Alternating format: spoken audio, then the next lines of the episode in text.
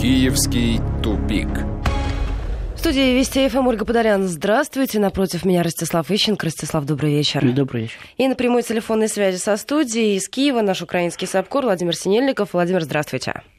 Добрый вечер. Владимир, из последних тем, которые приходят по лентам агентств, связанных э, с Украиной, министр образования и науки Украины заявила о том, что объем изучения родного языка в учебных заведениях, а также перечень предметов, которые будут изучаться на этом языке, будет определяться индивидуально для каждого национального меньшинства. Получается, с э, законом об образовании сдают назад?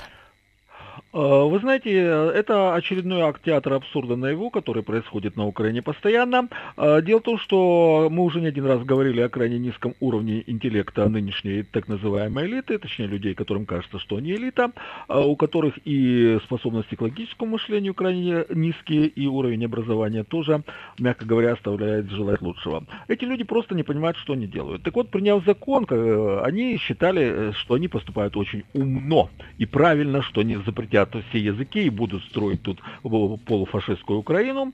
А, и они а, просто не просчитывали ту а, крайне отрицательную реакцию, которая это вызовет на Западе. То есть до тех пор, пока ущемлялись права русскоязычного населения, Запад делал вид, что ничего не происходит, но когда зашла речь о румынах, венграх, поляках, словаках и так далее и тому подобное, то страны Европейского Союза начали возмущаться на всех уровнях. И сейчас просто э, то, что делает министр образования, это просто попытка как-то неуклюже оправдаться. То, что она говорит, ну, это логически полный абсурд по той простой причине, что то, что она говорит, противоречит закону об образовании. То есть они приняли закон для того, чтобы нарушать, по логике э, Гриневич. Так, а, э, то, э, и, и сейчас они действительно просто не знают, как отдать, сдать назад, и высказываются вот такие вот абсурдные идеи, которые высказывает министр образования. То есть это просто смешно и лишний раз доказывает о том, что страной правят люди, которые в принципе себе просто не дают отчет о том, что они делают. И еще сегодня Рада одобрила закон о пенсионной реформе, принятие которого необходимо для выделения нового транша МВФ. Об этом мы тоже сегодня поговорим, когда будем обсуждать экономический топ новостей. А сейчас о теме, которая тоже активно обсуждается, обсуждается это встреча Коломойского и Онищенко в Женеве. Ростислав, эта встреча тайной не была, судя по всему, судя по тому, что пригласили на эту встречу журналистку. Ну да, она была демонстративной. Чего ж тайной? Во-первых, специально пригласили, во-вторых, разместили фотографии, в-третьих, даже сообщили, о чем они там говорили. Да? Ну, не конкретно, в общих чертах, но очень прозрачно намекнули. А самое главное, что эта встреча состоялась буквально через две недели после того, как Онищенко, который до этого вроде бы где-то в Соединенных Штатах ловила, Саакашвили? ловила кул значит, на очень большом расстоянии от э, Швейцарии, где живет регулярно Коломойский. Так вот, Онищенко сказал, что он в 2019 году собирается баллотироваться в президенты. Я так понимаю, что после этого ему позвонил Игорь Валерьевич и сказал, что так долго ждать, прилетай прямо сейчас. Будем, Время пришло. Да, да, и будем этим делом заниматься. Ну, один враг Порошенко, другой враг Порошенко. Э, Онищенко рассказывал, что у него там куча компромата на Э, Петра Алексеевича, да, и даже что-то там выбрасывал, э, на свет Божий вытаскивал. Э, Коломойский финансирует всю эту бодягу с Саакашвили, с Тимошенко, они там на 17-е планируют какое-то очередное собрание в Киеве, да, с требованиями, опять-таки, к власти отчитаться, начать реформы, идти в отставку там и так далее. Вот. Ну, в общем-то, когда два порошенковских врага собираются и, кстати, открыто демонстрируют всему миру, что вот мы тут собрались и понятно, о чем договариваемся, это как, э, э, помните, вот у Стивенсона, да, черную метку послали Петру Алексеевичу. То есть ему сообщили, что его будут душить. А скажите, душить кто будет? Потому что я... Ну, кто конкретно, я не знаю, выступит палачом, да? но профинансирует и, организу... и организационно поддержит вот эти вот э, два товарища. А скажите, они случайно же сегодня посыпались откровения от господина Геращенко, который рассказал о том, что Арсен Аваков, оказывается, находится в продолжительном конфликте с президентом Порошенко с момента вступления в должность? Не случайно. Вот. Во-первых, это кстати, секрет Полишинеля. Все прекрасно знают, что Аваков находится в продолжительном конфликте с президентом Порошенко с момента вступления последнего в должность. Вот. И помимо Авакова с президентом Порошенко находился в конфликте и Арсений Яценюк, с президентом Порошенко находился в конфликте и Турчинов. Значит, по сути дела, весь Народный фронт, который контролировал правительство, находился в конфликте с Порошенко. Э, по сути дела, это была борьба за власть. Вот сейчас, э, насколько я понимаю, с одной стороны, да, там по Киеву распускаются слухи о том, что вот Народный фронт собирается слиться в экстазе с блоком Петра Порошенко и совместными стройными колоннами идти на выборы. Значит, ну, я так понимаю, что это для людей недалеких и неадекватных, потому что э, любой украинский политик да, прекрасно понимает, что выборы можно объявить, но уже нельзя, по сути дела, провести потому что каждый будет в подконтрольном себе регионе проводить выборы так, как комфортно ему. То есть, по сути дела, на Украине тогда пройдет два десятка разных выборов. Да? И э, вопрос о власти сейчас решается не путем выборов, а путем взятия этой власти, силовым путем. Значит, ну вот, собственно, мы видели, что Аваков пропустил Саакашвили на Украину с чего начал раскручиваться этот ползучий мятеж против Порошенко. Запуск Саакашвили на Украину – это все равно, что в свое время призыв Мустафы Наема брать зонтики, кофе, хорошее настроение и приходить на Майдан. Так вроде бы ничего не было, не было, не было, а потом раз появились они же дети, а потом пропал Янукович. Вот э, это ровным счетом то же самое. Это э, старт процесса, который, если не будет прерван – закончится смещением Порошенко. И я хочу напомнить, что когда смещали Януковича, его искренне хотели убить. Значит, ему просто повезло немножко смыться. Значит, я думаю, что Петра Алексеевича тоже будут совершенно искренне хотеть убить. Но вопрос о том, куда смыться, будет стоять перед ним значительно острее, чем стоял перед Януковичем. А убрать Авакова он просто так не может. Слушайте, для начала э, президент назначает и смещает министров с согласия Верховной Рады. Значит, конечно, на это дело можно плюнуть. Президенты Украины неоднократно значит, нарушали Конституцию. Вот. Но э, в случае, если он смещает Авакова, э, в конце концов, его можно, Луценко может сказать, что он коррупционер, возбудить уголовное дело, и Порошенко его может отстранить от исполнения обязанностей. Значит, вроде бы министры есть, вроде бы его и нет. Вот. Но дело в том, что в таком случае Народный фронт официально покинет коалицию. И если сейчас не всеми правдами и неправдами умудряются как-то доказать, что у них якобы есть коалиционное большинство 226 человек, хотя его нет на самом деле, там и 210 вряд ли наберется у них, э, то в случае, если Народный фронт официально выйдет из коалиции и официально, опять-таки, примкнет к врагам Порошенко, то э, перед Петром Алексеевичем будет тогда впрямую поставлен вопрос о досрочных выборах парламентских. А он очень сильно этого не хочет. А дело в том, что парламент распустить он сможет э, перед тем самым для проведения якобы досрочных выборов. Но я уже сказал, выборы э, проведены уже не будут. После этого просто поступит следующее требование отставки Порошенко. Значит, а с точки зрения доступа к силовому ресурсу, конечно, отстранение Авакова несколько ослабит его контроль над МВД но тем не менее э, нацистские батальоны, да, ударная сила любого переворота на Украине, прошлого и будущего, и настоящего. Значит, э, так или иначе, они подчиняются Авакову, подчиняются Коломойскому, подчиняются тем, кто их финансирует, а не тем, кто является номинальным главнокомандующим. Поэтому полностью нивелировать с этой э, позиции сказать, опасность силового переворота он все равно не сможет. Плюс есть Турчинов, который тоже имеет серьезный контроль над э, силовой составляющей. Поэтому Порошенко в тяжелой ситуации. Конечно, из каждой, даже очень тяжелой ситуации, всегда есть как минимум два выхода, плохой и хороший. Но вот к плохому он пока что движется. Значит, а для, Есть а для плохой того, и очень плохой. А для того, чтобы, для того, чтобы э, очень плохой, это вариант плохого. Значит, для того, чтобы э, перейти к хорошему выходу, да, надо обладать волей, смелостью и так далее, потому что э, даже правильные политические решения не всегда реализовываются. То есть можно все равно рискнуть и проиграть. Но тогда можно было бы попытаться хотя бы поиграть.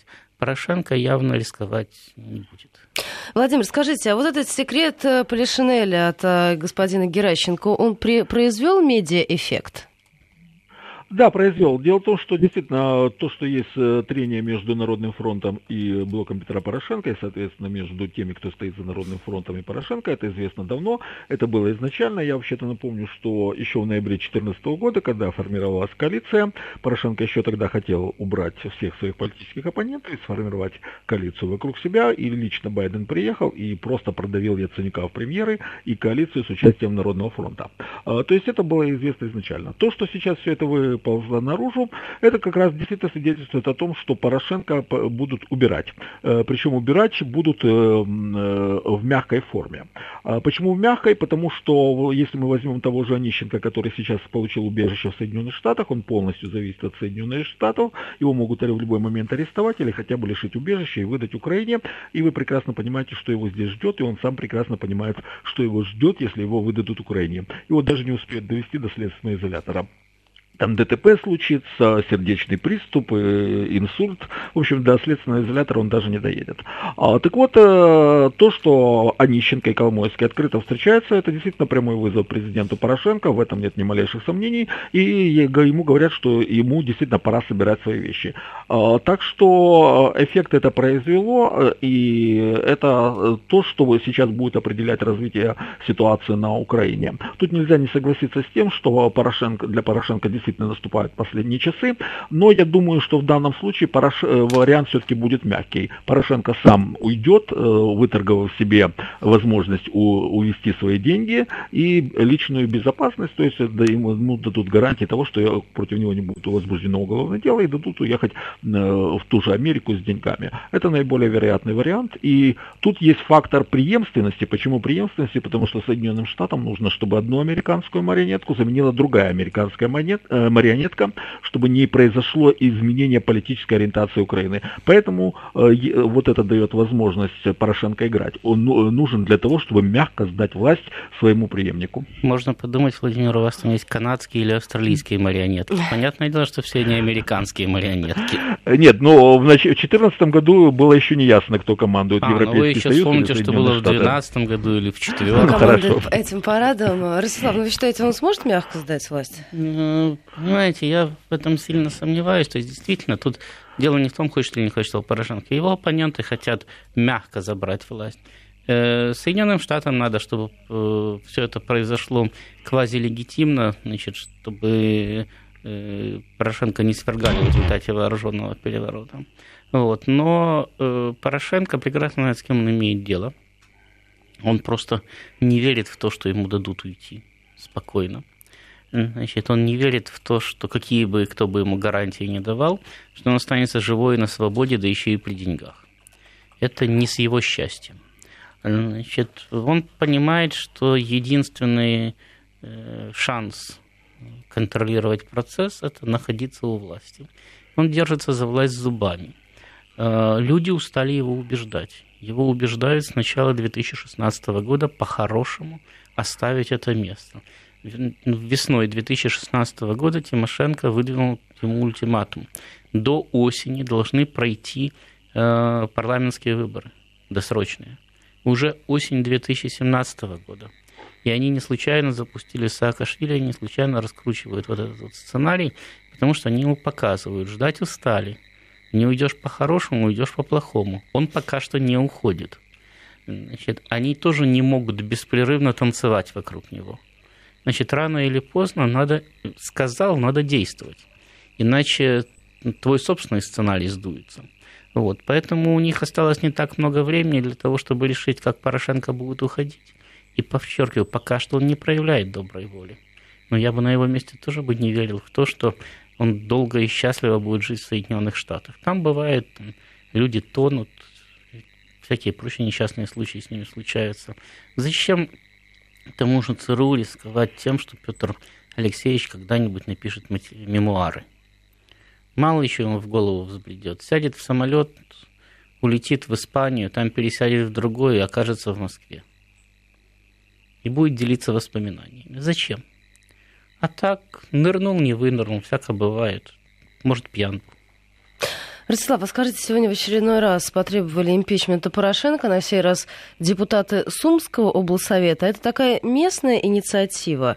Или нужно подогревать эту ситуацию Нет, постоянно? безусловно, безусловно, эта ситуация подогревается. Это Порошенко показывает, что регионы один за другим, один за другим выступают против него. Это остат, тем остаткам бюрократии, которые еще ориентируются на Порошенко, показывает, его власть провисает. Значит, от него надо уходить. То есть ему пытаются создать мертвую зону, чтобы он не командовал ничем, кроме собственного кабинета, и чтобы его собственная секретарша плевала в его кофе, когда ему заносит. Значит, чтобы э, создать обстановку, в которой он вынужден будет уйти. Э, вы же видите, что вот взорвались эти склады так удачно на день рождения Порошенко, о чем мы разговаривали здесь не так давно. И э, сразу же от него потребовали отказаться от начальника генштаба Муженко, через которого он Э, контролирует вооруженные силы, он э, отказался, на него продолжают давить, тоже безостановочно. То есть всем пытаются показать, Порошенко никто, Порошенко ничего не решает, Порошенко мы все равно уберем, переходите на сторону добра, пока не поздно. И люди понимают, они не первый раз переходят на сторону добра. Они переходили от Кравчука к Кучме, от Кучмы к Ющенко, от Ющенко к Януковичу, от Януковича к Порошенко. Им несложно в следующий раз сделать правильный выбор. Им надо только убедиться в том, что этот выбор действительно правильный. Вот для того, чтобы они убедились, им каждый день сообщают.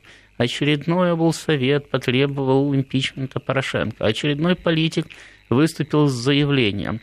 Очередной раз Колымойский встретился с Онищенко очередной раз Геращенко вспомнил, что Аваков, оказывается, уже три с половиной года так не любит Порошенко, что кушать не может.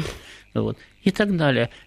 Люди же сидят, и нет эскладиров, не думают, а, уже Геращенко не боится на каждом углу кричать, что Аваков Порошенко не любит. А, уже Онищенко не боится покинуть страну убежище. И, и лететь, не боится и лететь, и лететь, и лететь в Швейцарию и публично там под э, запись беседовать с Коломойским в присутствии журналистки, значит, э, уже никто ничего не боится. Вот.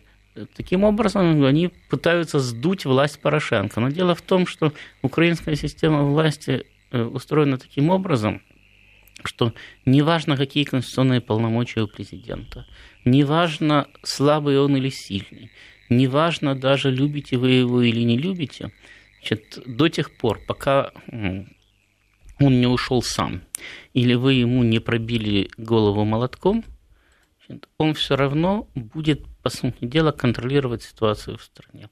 Ну, как контролировать? Э, отдавать распоряжения, в соответствии с которыми деньги будут отправляться не в ваш кошелек, а в его. Значит, вот, поэтому выбор не богатый. Или уговорить Петра Алексеевича, а он не уговаривается. Или Извини, дорогая, так получилось. Владимир, скажите, как комментирует новость по поводу того, что Саакашвили попросил политического убежища на Украине? А вы знаете, на самом деле это не такая же большая новость, и мы об этом говорили буквально на следующий день после того, когда его перенесли через границу, и он стал героем по неволе. А дело в том, что юридически э, э, преступления нет, мы об этом опять-таки говорили, это административный проступок, 204.1 С административный кодекс, всего лишь денежный штраф, и не более того, который Саакашвили уже принудили. Но там есть специальная оговорка о том, что лица без гражданства иностранные граждане не привлекаются к ответственности в том случае, если они ищут убежище. И вот буквально на следующий день после того, когда Саакашвили перенесли через границу, его адвокат уже подал соответствующее заявление об убежище, и, соответственно, э, сейчас власти рассматривают это заявление, у них есть месяц срока, и э, они могут ему либо отказать в убежище, либо предоставить это убежище.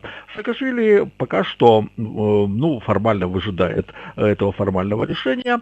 Каким будет это решение? Ну, я думаю, по большому счету ему наплевать, потому что в любом случае он окажется в выигрышном положении, так как он показал, что он герой, а если его убежище не дадут, то значит власти плохие, как они против демократии, подавляя, расправляются с оппозиционером, и с этим лозунгом, с этим транспарантом он уедет за границу, а может даже и не, и, и не уедет, потому что ситуация в стране действительно становится такова, что на Порошенко вообще никто не обращает внимания, и он даже не имея политического убежища, будет заниматься э, политической деятельностью, абсолютно наплевав на президента Порошенко. Так что как э, действительно абсолютно согласен с Ростиславом в этом моменте, что действительно запущен процесс ухода Порошенко, и Саакашвили это будет одна из фигур, которая, которые будут использовать для пиара, для, потому что он на авансцене выглядит иногда достаточно хорошо. Не всегда, но иногда. Мы сейчас должны будем прерваться, у нас впереди реклама и новости середины часа, а затем продолжим. Киевский тупик. 18.34 в Москве. У микрофона Ольга Подолян. Напротив меня э, политолог Ростислав Ищенко. На прямой телефонной связи со студией наш украинский САПКОР Владимир Синельников. Ну вот закрывая тему предыдущих 30 минут и переходя к следующим темам, не могу не спросить.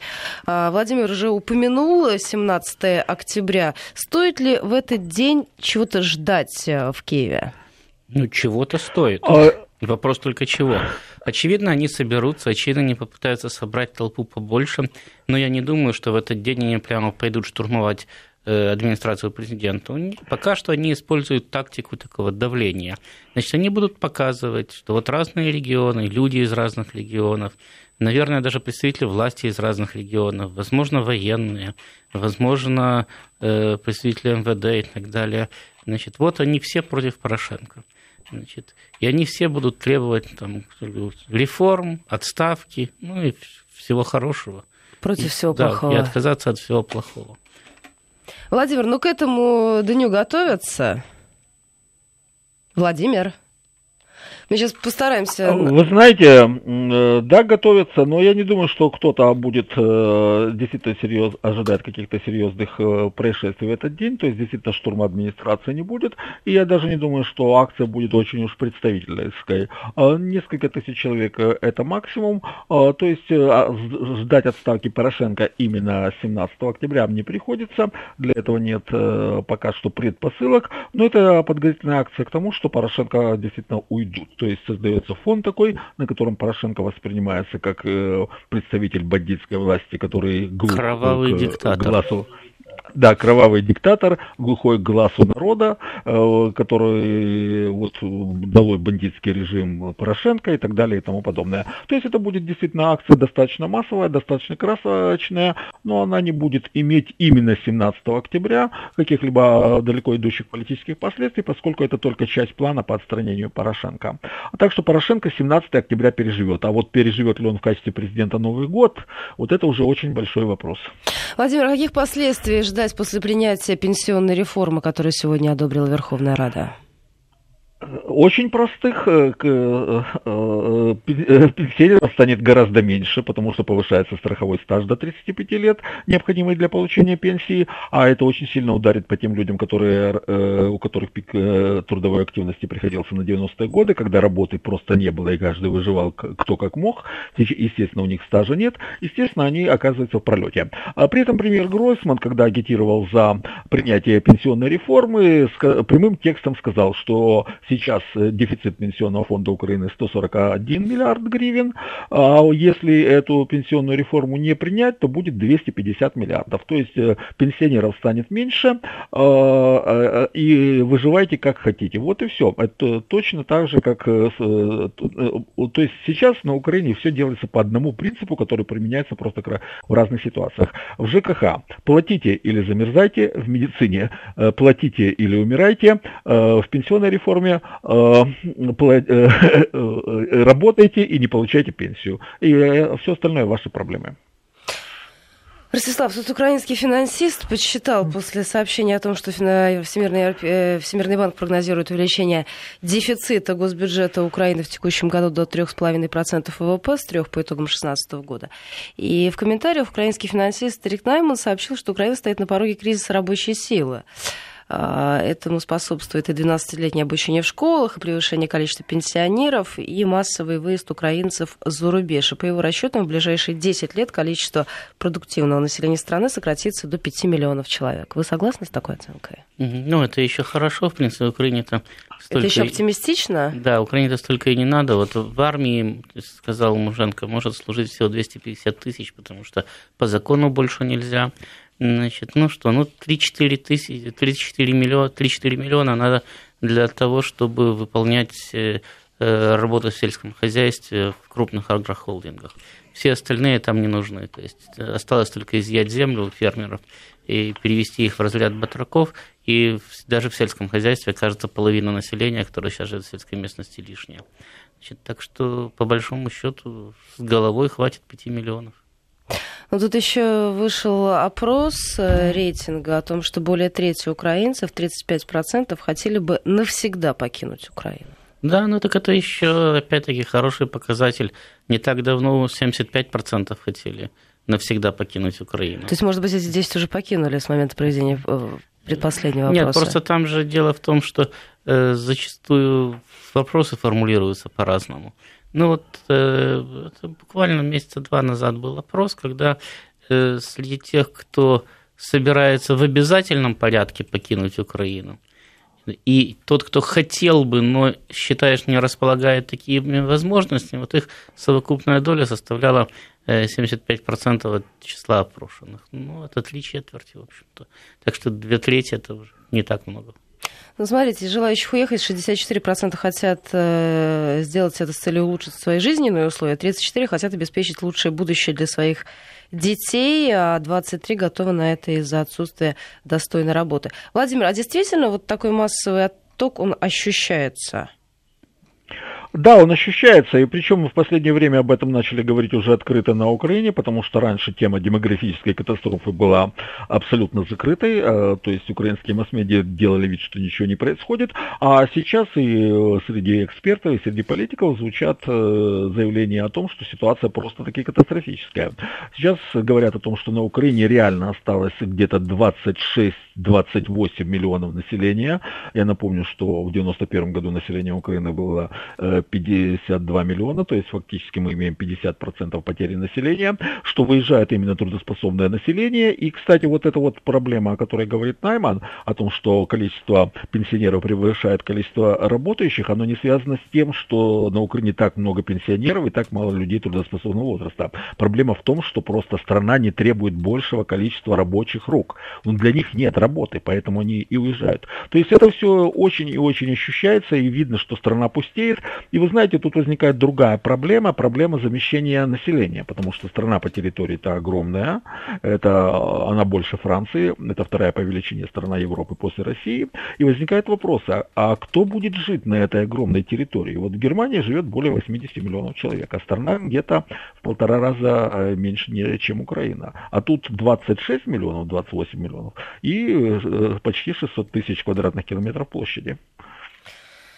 Ольга? Да, Ростислав, мы с вами уже затрагивали тему сельского хозяйства. Тут Евросоюз ограничил экспорт с Украины. Ранее Порошенко в Фейсбуке сообщал о том, что вроде бы благая новость пришла для украинских аграриев. Благодаря стараниям украинской дипломатии Евросоюз согласился увеличить беспошлинные квоты на украинский, в первую очередь, сельскохозяйственный экспорт, но он не рассказал про тот небольшой, совсем крохотный объем увеличения квот, вероятность полного закрытия рынка Единой Европы для украинских сельхозпроизводителей, причем в любой момент. Насколько это реально?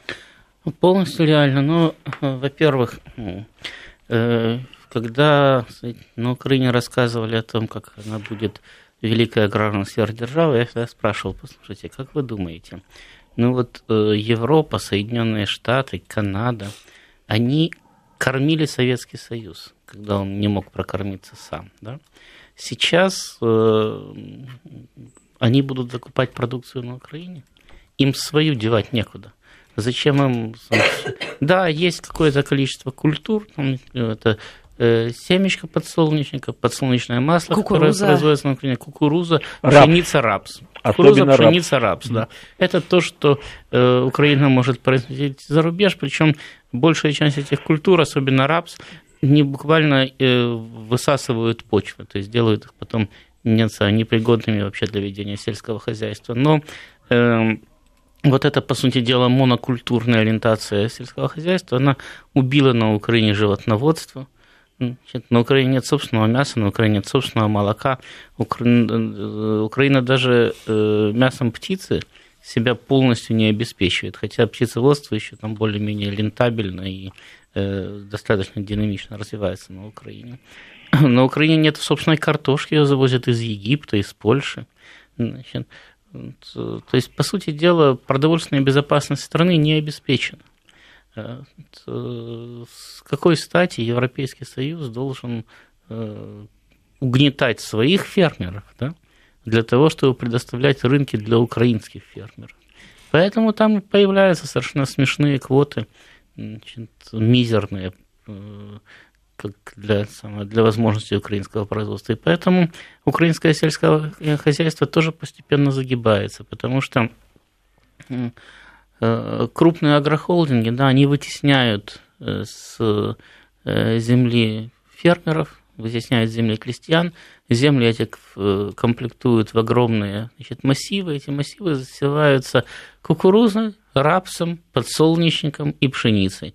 То есть четырьмя этими самыми экспортными культурами. Все. Население и сельское хозяйство тоже вымывается, а дальше происходит простая вещь. Как только у вас э, возникает неурожай, как вот, допустим, в этом году, или срыв контрактов, как, допустим, было в прошлом году, то э, пространства для маневра у вас нет. Вы растили эту самую одну культуру. Больше вы ничего сделать не можете. И на следующий год вы просто начинаете разоряться. То есть даже, даже эти крупные агрохолдинги, да, которые, казалось бы, очень устойчивые, значит, мощные самые предприятия, но э, как только перед ними закрывается ниша их на мировом рынке, они тут же начинают тоже разоряться. Мы сейчас прервемся на информацию о погоде. Киевский тупик. 18.48 в Москве. Мы возвращаемся в программу «Киевский тупик». Ростислав Ищенко в студии. На прямой телефонной связи со студией из Киева Владимир Синельников. Ростислав, вы обратили внимание на сообщение от нашего слушателя? Да, да у нас есть настойчивый слушатель Эдуард из Малаховки. Я так понимаю, что Малаховка в скобках это все-таки это населенное... место жизни. Да, да, это географическая точка. Да. Вот, который пишет, а знакомые гастеры из Украины говорят, что у них дома все нормально, нет никакой катастрофы, как рассказывают на вестях. Насколько я понимаю, гастеры – это жарконное обозначение гастарбайтеров, да. то есть э, экономические иммигранты. И вот э, мне кажется, что любой адекватный человек сразу же спросил бы у них, а если у них дома все так прекрасно, что не приехали сюда работать? Дальше бы там бы сидели бы и прекрасно Если бы, там все хорошо. Да, и, и прекрасно бы себя чувствовали. Вообще-то экономические иммигранты оттуда, где все прекрасно, не появляются. А если, опять-таки, по официальным украинским данным, по официальным российским данным, по официальным польским данным, их миллионы в сопредельных с Украиной странах и в отдаленных тоже много, то, э, очевидно, всем этим миллионам на родине что-то не хватает. Они же сюда не в Эрмитаж приехали ходить, да, и не в Третьяковку. Они сюда приехали деньги зарабатывать. То есть они не могут заработать на родине, иначе бы они бы никуда бы не ехали. По-моему, это очевидно.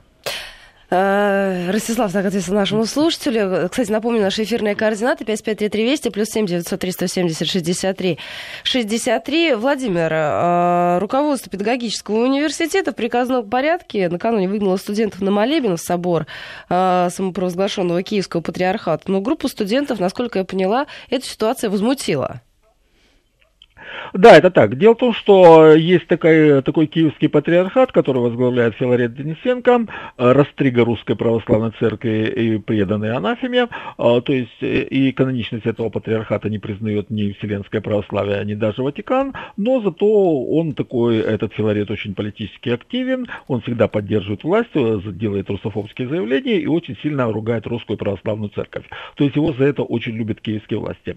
И они оказывают поддержку этому патриархату всеми возможными средствами. В частности, э, руководство института имени Драгоманова послало туда студентов на молебен для того, чтобы, очевидно, создать видимость э, наполнения э, Владимирского собора, который захватил Филарет большим количеством прихожан. А нужно отметить, что Киевский патриархат ну, у верующих пользуется плохой репутацией, ну, как раз потому, что он не каноничен, и, как говорят верующие, на нем нет благодати.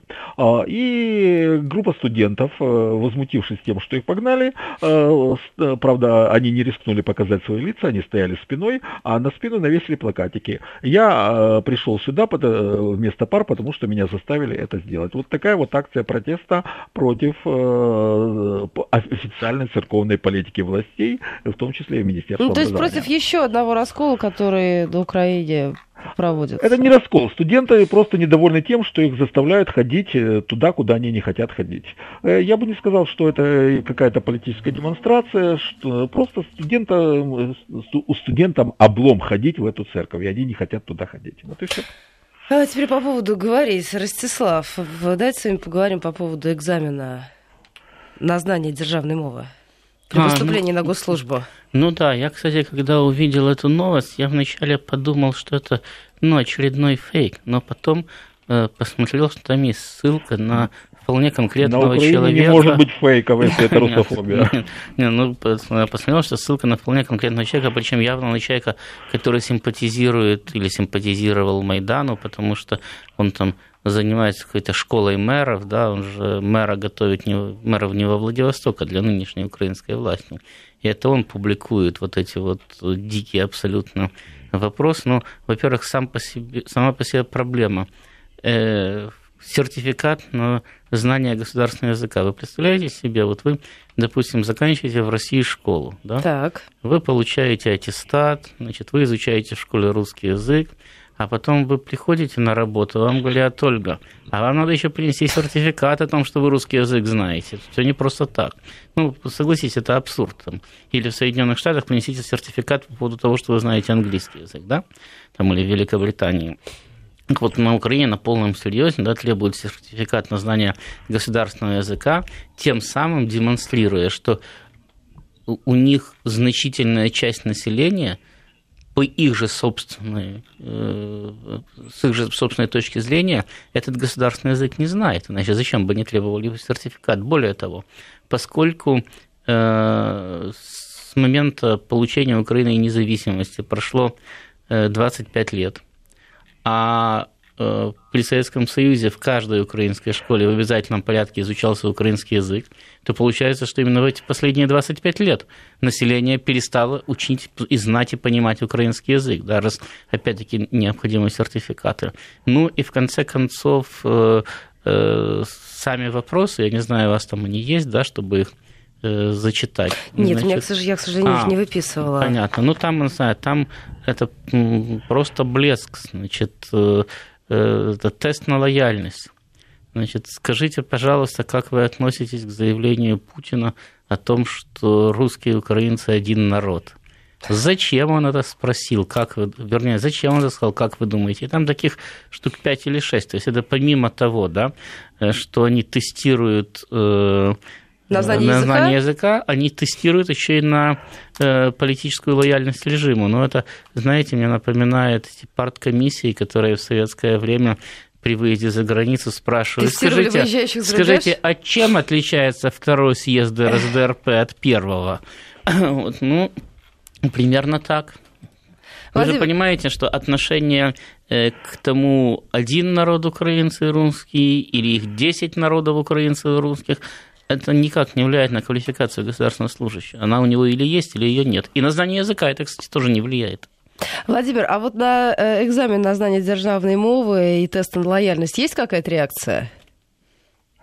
А, нет, дело в том, что вот эти вот э, русофобские выпады со стороны нынешней власти, это каждый день. Тут каждый, э, каждое утро, от, э, просматривая утренние выпуски новостей, получаешь дозу того, что российские агрессоры, при, преступный режим Кремля, который гнобит бедную несчастную неньку Украину, надо всем говорить по-украински, кто не говорит по-украински, тот враг страны и так далее и тому подобное. А, то есть это в общем шуме, это один голосок, это капля в в прибое, который не слышно. Таких придурков просто уже никто не обращает внимания. Все знают, что они больные придурки, им никто, кроме врача, не поможет. И реагировать на них лишний раз, а зачем? Смысл? Его все равно не переубедишь, ему ничего не докажешь. Ну, кто ему поможет, кроме врача? Никто. Э, Ростислав, последняя тема. В Раде тут обсуждали судебную реформу. Насколько я понимаю, на полпути испугались, что судебная реформа по по позволит Януковичу избежать ответственности. Да нет, они боятся не того, что судебная реформа позволит Януковичу избежать ответственности, они боятся того, что в рамках судебной реформы будет наконец создан антикоррупционный суд, который не подконтролен Порошенко, и всех их посадят американцы – потому что те создали трехчленную схему, да, в которой не хватает только последнего звена. Там есть антикоррупционная прокуратура, там есть это самое антикоррупционное бюро, есть э, должен быть еще антикоррупционный суд, который был Порошенко не под контролем. Ну, то есть это тот самый случай, как э, в нашем замечательном фильме «Сядут все»? Да, значит, вот они боятся, что они сядут, поэтому они всеми силами э, саботируют Э, проведения вот этой вот самой судебной реформы. Значит, и будут саботировать дальше, так же, как они саботируют всеми силами э, э, не земельную реформу, а снятие моратория на продажу земель сельскохозяйственного, сельскохозяйственного назначения. Представляете, 20 лет на Украине политики рассказывают, что они это делают исключительно из любви к крестьянству, потому что как же иначе? Тогда же все земли скупят.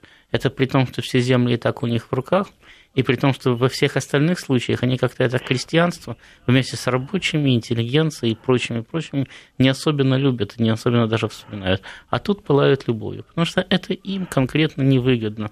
Это удар по их латифундиям, уже сформированным. Это значит, что их надо будет покупать. Поэтому не хотят. То же самое с судебной реформой. Абсолютно. Я благодарю вас за, за этот разговор. Киевский тупик завтра в это же время на радиостанции Вести ФМ. Киевский тупик.